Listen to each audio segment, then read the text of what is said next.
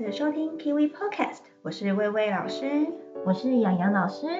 今天是第七期的节目，视知觉的系列也越来越接近尾声，不知道大家是否更加了解视知觉了呢？如果对孩子的能力或表现有其他问题，有想要更了解的地方，也可以到粉丝专业私讯给我们，或许就会成为下一个系列的主题哦。没错，那回到这一期的内容。我们今天要介绍的能力很有趣哦，是一个闭着眼睛也能运作的视知觉功能。咦，闭着眼睛看不见东西，视知觉的能力也还是会运作吗？是呀，这个有趣的能力呢，就叫做视觉化。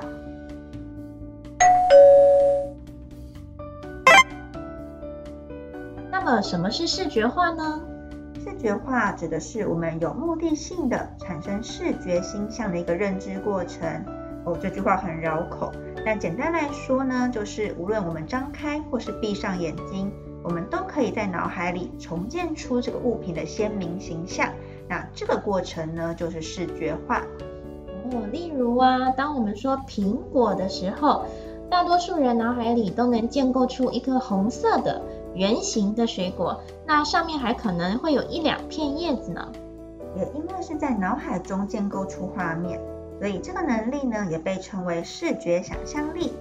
这项能力会影响孩子人际交流、艺术创作和学业学习上的表现哦。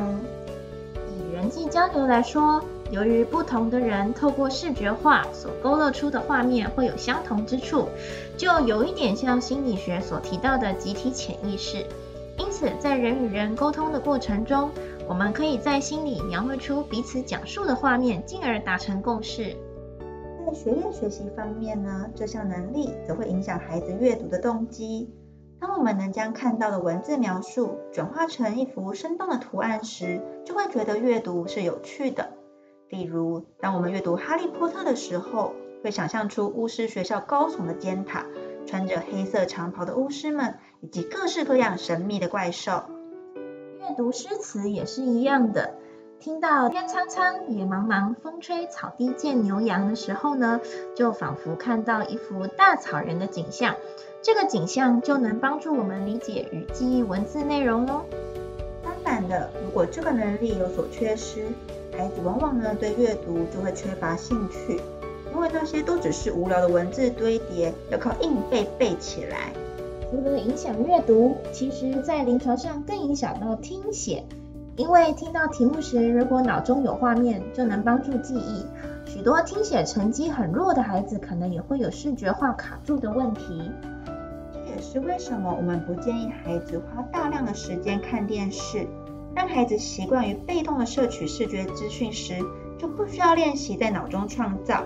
那日后想象力就会变得比较贫乏。当然，我们也可以透过一些简单的活动，培养孩子的视觉化能力哦。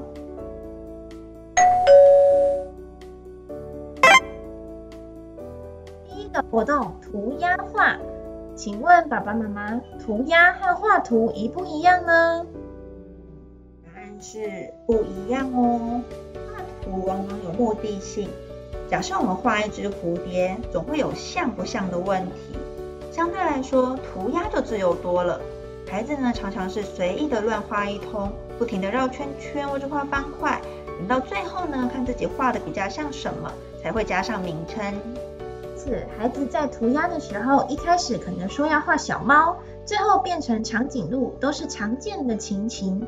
这时爸妈要做的不是指导孩子如何画得漂亮，而是带着孩子一起做创造性的联想，才是最重要的。孩子应该是先学会涂鸦，然后才会发展出画图的能力。当孩子涂鸦时，爸爸妈妈不妨放手，让孩子自由的画，一起天马行空，发挥想象力哦。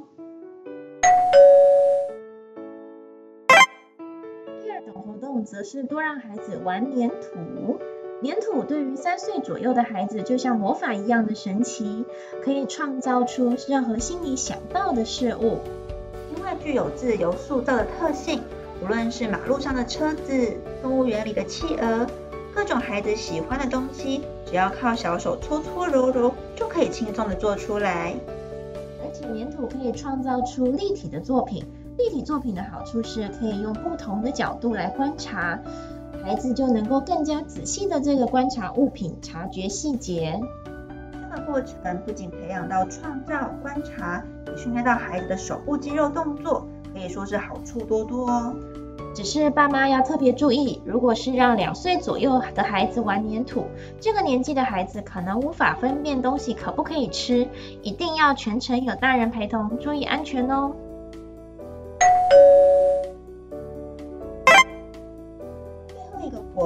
是可以让孩子多玩积木，借由可以简单操作的积木，让孩子自行创作出喜欢的作品。这边我们着重的是创作，而不是建构。因此，并不需要特别给孩子一本说明书哦。就算孩子做的不是很像，孩子们自己呢也会满意的不得了。如果爸爸妈妈觉得孩子做的不是很好，可以再做另一个给他，而不是去修改孩子的作品。那有些爸爸妈妈就会跟我们说，哎，但是孩子不喜欢创作，没有什么兴趣，该怎么办呢？这种时候建议不要一次给孩子太多的积木，只要二十个不同形状左右的就可以了。鼓励孩子尝试看看，就算没有拼出特定的形状，也可以发挥创意，想象看看拼出来的样子像什么。视觉化是一种非常重要的能力，不论在日常生活、学业学习，甚至是未来在工作上面，都将扮演重要的角色。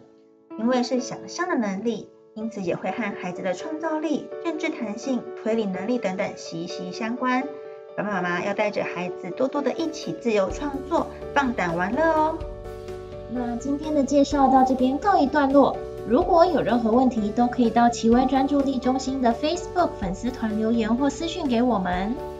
可以订阅 Kimi Podcast，接收更多视知觉相关的资讯哦。那我们下次见，拜拜，拜拜。